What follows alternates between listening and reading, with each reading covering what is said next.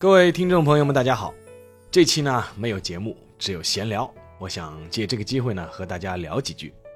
上一期节目播放之后啊，有一位听友啊留言说啊，我连续三四周了，节目都只有二十分钟左右，划水划得有些明显。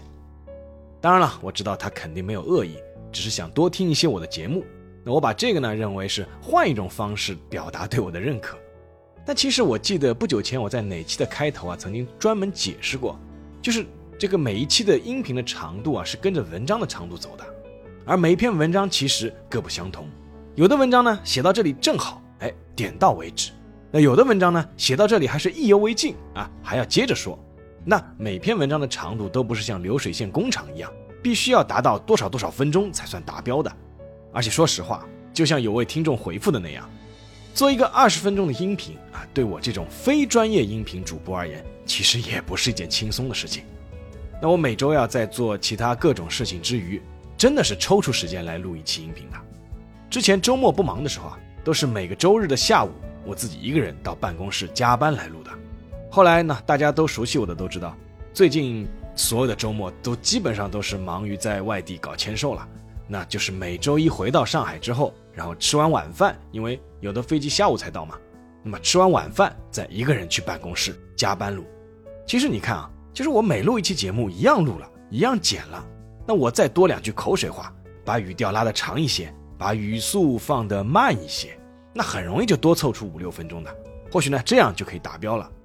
但这不是我想要的，该多长就多长，一个故事说到位就可以了，不需要注水。说到这个啊。其实有件事情倒一直想和大家分享一下，挺有意思的。在最早决定开这个音频栏目的时候啊，有一家音频平台呢想来签独家，那派了两位对接人员啊。说实话呢，还是挺重视我的，而且人家态度也很好。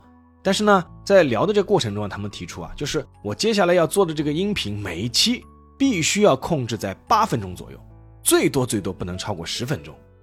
他们说这是他们经过后台大数据测算。得出的这个收听人群最多的一个节目时长长度，那当时我一听呢，心里就有点犯嘀咕。但是呢，人家是大数据嘛，数据说话。那我说，那能不能麻烦你们出一个样板房，哎，剪一期试试看？那于是我就录了一期，他们呢把这个剪成了八分钟，我是录了二十多分钟，他们剪成了八分钟，然后发给我听了。我听完就说，哎，对不起啊，我完全不能接受。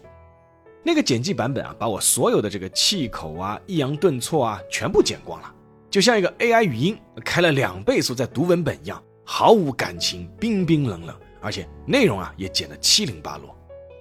那后来我说这样吧，哎，我也不签你们独家了，你们呢也不需要为我付出任何什么，我就自己剪着玩，哎，放在平台上好玩，这样总可以吧？那当然了，也不会只放在你们一家平台上了。所以后来才有了每期二十多分钟的、三十多分钟的，甚至四十多分钟、接近五十分钟的节目。我的馒头说历史的温度呢，也出现在了各个平台上，而且全部免费。其实说实话，我还是有些意外的，因为什么呢？事实证明啊，这些所谓的长音频是有市场的，是有固定拥趸的。那我看到你们喜欢听，而且喜欢听的人越来越多，我真的是受到鼓舞和鼓励的。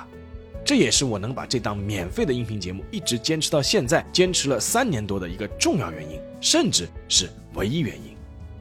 其实我也经常看到一些留言说啊，曼德大师一周更新一次太少啦，能不能多几期啊？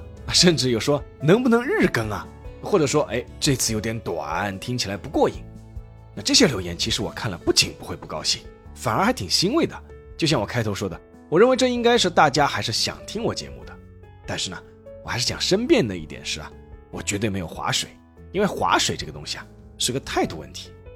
那我个人的能力肯定是有限的，所以呢，我也知道节目质量肯定是有很大的提升空间的，因为毕竟是业余的嘛。但是我没有划水，我还是尽我所能的在好好做。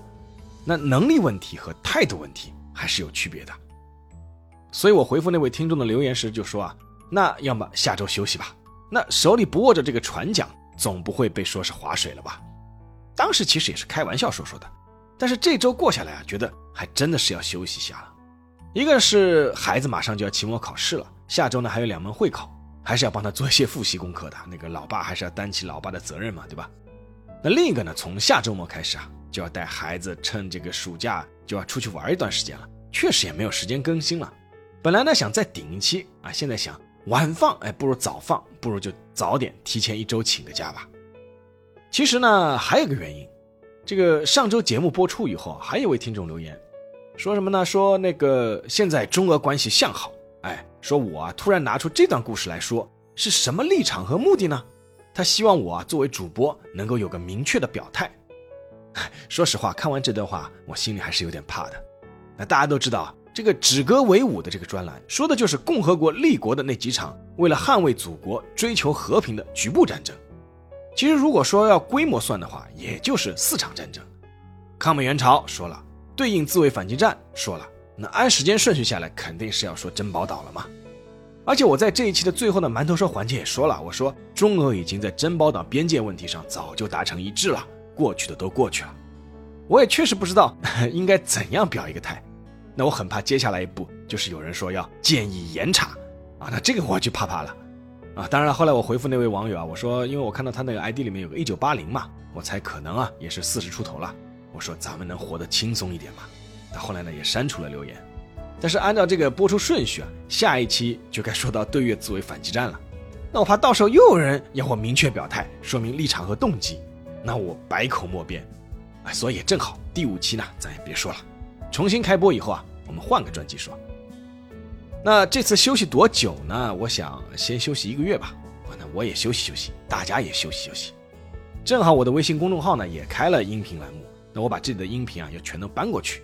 那因为刚刚开，所以说呢也不能一次搬很多，那么一批一批的搬，顺带能够在这段休息的时间里面赶上点进度，争取呢能够早日达成两边同步。好了，那这期啊杂七杂八和大家唠了那么多，希望大家不要觉得烦。最后呢，还是想重复一下，我知道大家对我还是很支持、很鼓励的，那这也是我坚持到现在，而且会继续坚持下去的原因。那么我就先休息一下，让我们下个月见。